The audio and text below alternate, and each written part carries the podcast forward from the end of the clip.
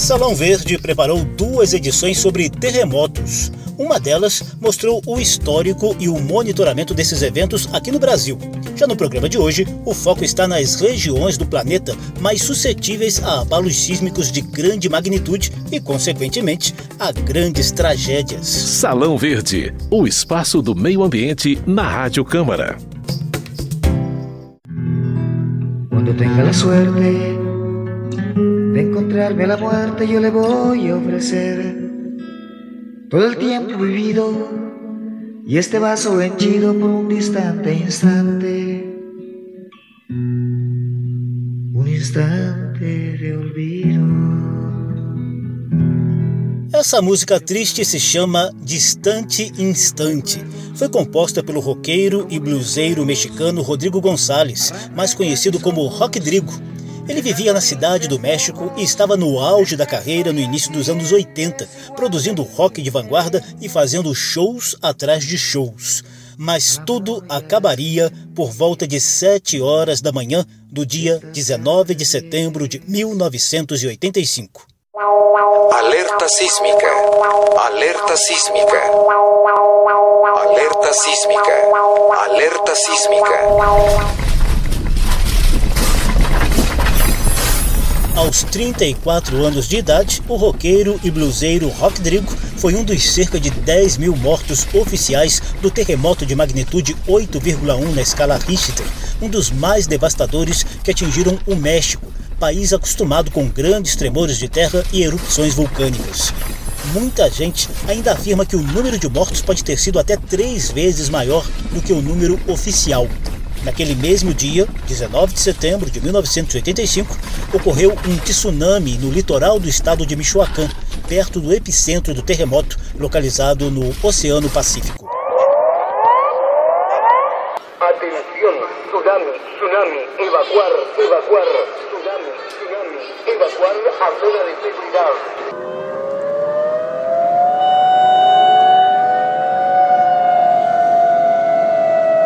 Eu sou José Carlos Oliveira. No programa de hoje, o doutor em sismologia Lucas Vieira Barros vai relembrar os piores tremores de terra do mundo, explicar onde eles costumam acontecer e analisar os esforços da ciência para aprimorar o monitoramento e a prevenção de tragédias. Lucas Barros trabalha há quase 40 anos no Observatório Sismológico da Universidade de Brasília, referência no tema aqui no Brasil.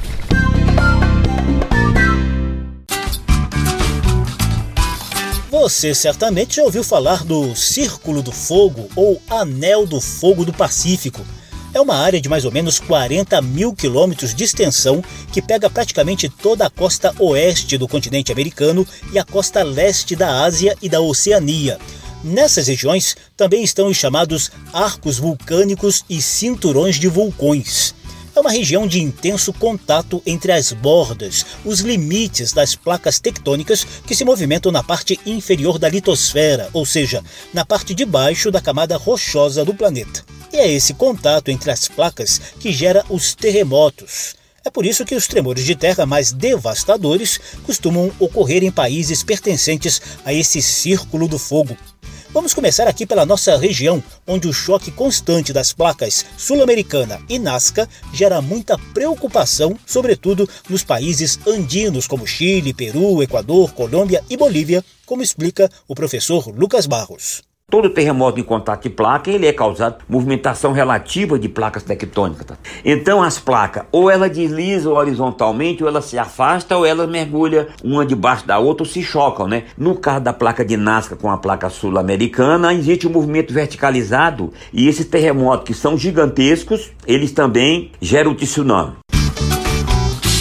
Vamos conferir então alguns dos maiores terremotos do planeta. O Chile detém o recorde mundial com um tremor de 9,5 na escala Richter e outros um pouco menores, mas que causaram grandes estragos por lá e foram sentidos aqui no Brasil. O maior terremoto de todos os tempos, né, o terremoto do Chile de 1960, terremoto de 9,5 na escala Richter, né? Não foi um terremoto, apesar do seu grande tamanho, não morreram muitas pessoas. Mas esse terremoto, dentro da história da sismologia, ele é muito significativo, considerando que ele resultou de uma ruptura de mais de mil quilômetros dos Andes com uma profundidade de 200 quilômetros. Ou seja, imagine que os Andes, no contato da placa de Nazca com a placa sul-americana, houve uma ruptura com a extensão de mais de mil quilômetros e a profundidade disso foi 200 quilômetros. Então, realmente é um terremoto gigantesco. O Chile também, em 2010, outro grande terremoto de 8,8 aconteceu no Chile. Né? Esse terremoto matou de cerca de 600 pessoas. Foi suficiente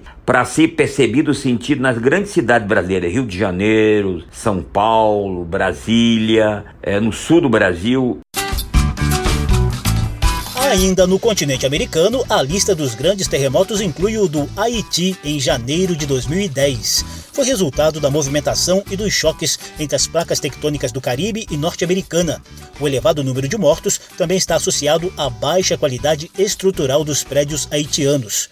21 brasileiros morreram nesse terremoto, a maioria integrante da missão de paz da ONU entre eles a médica Zilda Arns e o diplomata Luiz Carlos da Costa terremoto de magnitude 7, que não é dos maiores. Esse terremoto matou mais de 200 mil pessoas. E por que isso aconteceu? Aconteceu porque o poder de destruição de um terremoto depende, em primeiro lugar, da sua magnitude. Você não vai esperar que um terremoto de magnitude 3 na escala Richter vai matar ninguém. Ele pode causar susto se ele estiver acontecendo debaixo das residências onde as pessoas estão. Um terremoto de magnitude 7 já pode ser destruidor, como é o caso desse do Haiti de janeiro de 2010. E ele foi mais destruidor por conta, evidentemente, da magnitude, mas ele aconteceu muito próximo da cidade. E a segunda coisa importante para isso é que o terremoto aconteceu numa área de má qualidade das residências. Então ele matou muita gente. Vamos agora à Indonésia, na Ásia. Em dezembro de 2004, um grande terremoto teve epicentro na costa oeste da ilha de Sumatra, no Oceano Índico, e foi agravado por uma sucessão de tsunamis que atingiu 15 países da Ásia e da África. A região é marcada pela movimentação da placa tectônica indo-australiana que mergulha embaixo da placa da Birmânia um grande terremoto de magnitude 9.1, né, matou mais de 200 mil pessoas. E é a grande maioria das pessoas que morreram foi resultado não do terremoto em si, né, porque o terremoto quando acontece, a energia acumulada ao longo de muitos anos dentro das rochas é liberada em forma de vibração. A terra sacode, balança, sobe e desce. No caso lá, as mortes foram causadas pela zona de tsunami, né? Porque gerou um tsunami gigantesco que afetou vários países, como a própria Indonésia, Tailândia, Somália, e matou muita gente, né? Inclusive muito tempo depois. É interessante dizer que em 2004 as, as ondas de tsunami atingiram os países mais de duas horas depois. Ainda na Ásia, chegamos ao terremoto do Japão em março de 2011. O país tem destaque negativo no Círculo do Fogo do Pacífico, por estar em área de movimentação de várias placas tectônicas, como a do Pacífico, a das Filipinas, a euroasiática e a norte-americana. A análise continua com o professor Lucas Barros.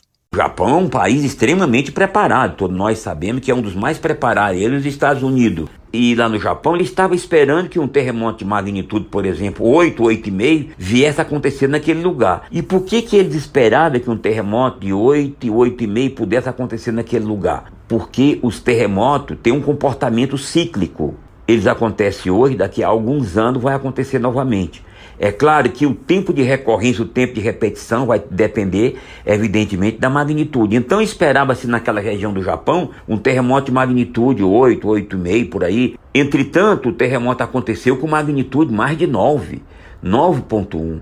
E vocês sabem que um terremoto de magnitude 9 gera ondas 10 vezes maior do que um terremoto de magnitude 8. Então, naquela região do Japão, existia barreira de proteção, ou seja, no mar existia lá paredões que tinham o objetivo de barrar as ondas eventualmente causadas por esse terremoto que era estatisticamente esperado. Entretanto, as ondas vieram muito mais alto do que se esperava. As ondas chegavam nesse paredão e passavam por cima. Salão Verde.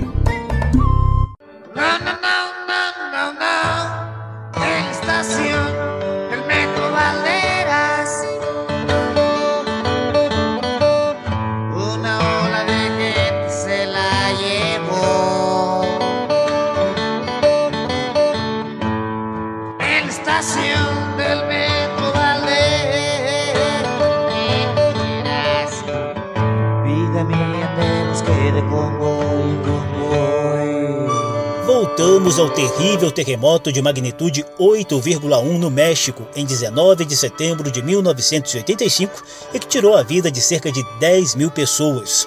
Uma dessas vítimas, o roqueiro e bluseiro Rodrigo Gonçalves, compunha músicas que falavam de temas urbanos da megalópole cidade do México. Esse blues aí ao fundo, por exemplo, retrata o cotidiano em torno da estação do metrô Baldeiras, na zona central da capital mexicana. Assim como a vida de Rodrigo e de outras 10 mil pessoas, casas, prédios, hospitais, igrejas, monumentos históricos foram destruídos em questão de segundos, sobretudo na região urbanizada sobre o que era o antigo Lago Texcoco. Muitos edifícios estavam construídos em cima de terreno frágil, cheio de sedimentos não consolidados, o que ajudou a ampliar a tragédia. E geralmente tem sido assim mesmo. Terremotos de grande magnitude costumam gerar imensa destruição em áreas densamente povoadas e mal projetadas em termos de engenharia e urbanismo. A previsão de quando e onde vão ocorrer tremores é muito difícil, mas o que a ciência pode oferecer em termos de prevenção? É o que você vai conferir no próximo quadro de Salão Verde. Geológicas. Novidades e curiosidades sobre a dinâmica do planeta e da natureza. Geológicas.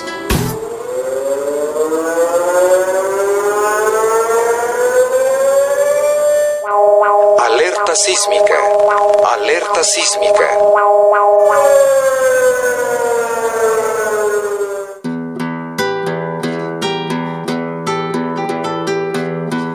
A gente segue conversando com o doutor em sismologia e professor do Observatório Sismológico da UNB, Lucas Vieira Barros. Ele aponta avanços nos estudos quanto a alertas de terremotos e tsunamis e a produção de mapas de ameaças sísmicas que orientam a engenharia, a arquitetura e o urbanismo a projetarem edificações mais resistentes. A gente pode dizer com certeza que nós não vamos sempre, por mais que nos preparemos, jamais estaremos completamente imunes à força dos terremotos. Eles sempre podem nos pegar de surpresa. Mas a gente está se preparando, por exemplo, a montagem de sistema de alerta contra tsunami, a construção de residências mais fortes, o estudo das vibrações possíveis no futuro que um dado terremoto pode acontecer, gerar num dado lugar. Imagina uma cidade, uma cidade A. Aí você quer construir os seus edifícios. Se aqui perto daquela cidade existe uma zona sismogênica, zona que gera terremoto, eu vou, digamos, tentar me proteger contra esse terremoto. O que, que eu tenho que fazer é estimar estatisticamente qual a máxima vibração do chão que os possíveis terremotos que podem acontecer do ponto de vista probabilístico no futuro, naquele dado lugar. Então, se eu espero que o chão daquela cidade seja submetido a uma aceleração determinada, eu vou construir as minhas paredes, os meus edifícios que possam suportar aquelas acelerações. Então aí são mapas de perigo sismo, mapa de risco sismo, que faz com que os terremotos produzam poucos efeitos em lugares que são mais preparados. Mas não significa que é zero a probabilidade de danos. Já em relação à previsão de terremotos, a ciência ainda não tem perspectiva de montar um esquema de proteção antecipada de catástrofes, como já acontece, por exemplo, na meteorologia, com a previsão de secas, enchentes, furacões e tornados. Muito se fala que a Califórnia, nos Estados Unidos, será palco qualquer dia desses do chamado Big One, um mega terremoto devastador. Essa previsão é feita com base em uma imensa falha geológica que se abriu na região de San Andreas. Essa falha surgiu da movimentação das placas tectônicas do Pacífico e Norte-Americana, impulsionadas pelo calor e forças dinâmicas que vêm lá das entranhas, do núcleo do planeta Terra. Além da falha de San Andreas, a mesma região da Califórnia abriga a falha de Hayward, que alguns sismólogos do Serviço Geológico dos Estados Unidos já definiram como bomba relógio tectônica. Mas quando essa bomba vai estourar, ninguém sabe. O professor Lucas Barros explica por quê. A sismologia não consegue prever os terremotos. E, infelizmente, eu diria que dificilmente ela vai pre conseguir prever no futuro. Porque para prever um fenômeno, eu tenho que ter capacidade de analisar no tempo e no espaço o comportamento daquelas variáveis que determinam a ocorrência desse fenômeno. Um terremoto se é, resulta da ruptura do terreno. Então, quem rompe o terreno são as forças, as forças que estão crescendo ao longo dos anos. Então, eu não sei, eu não consigo medir essas forças, eu não consigo saber a orientação dessas forças, eu não consigo mapear as falas geológicas que geram os terremotos, até porque elas são subterrâneas. Então, é muito difícil ou quase que impossível prever um terremoto. Do ponto de vista de você dizer, tal hora vai acontecer um terremoto de magnitude determinada em um dado lugar. Infelizmente, isso não é possível. Se possível fosse, as pessoas não morriam, né? Porque era só você sair debaixo das escada, porque quem mata as pessoas não é o terremoto em si, são as construções que caem sobre ela. Geológicas. Novidades e curiosidades sobre a dinâmica do planeta e da natureza. Geológicas.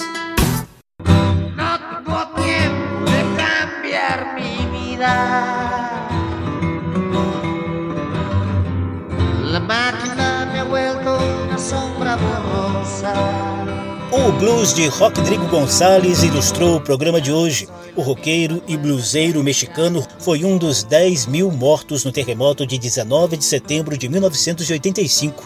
E o mais curioso é que num outro 19 de setembro, só que de 2017, outro grande terremoto atingiu o México com magnitude 7,1, deixando mais 370 mortos, 2 mil feridos e centenas de edifícios e casas destruídos.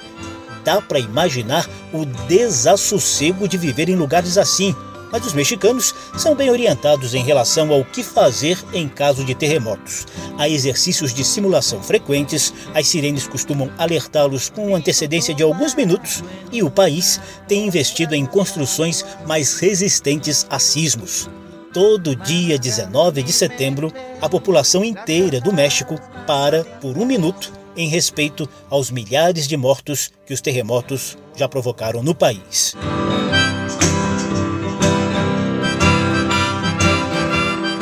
Salão Verde tratou hoje de terremotos no mundo. Confira também a outra edição com o tema Terremotos no Brasil. O programa teve produção de Lucélia Cristina, edição e apresentação de José Carlos Oliveira. Se você quiser conferir de novo essa e as edições anteriores, basta visitar a página da Rádio Câmara na internet e procurar por Salão Verde. O programa também está disponível em podcast. Obrigadíssimo pela atenção. Tchau.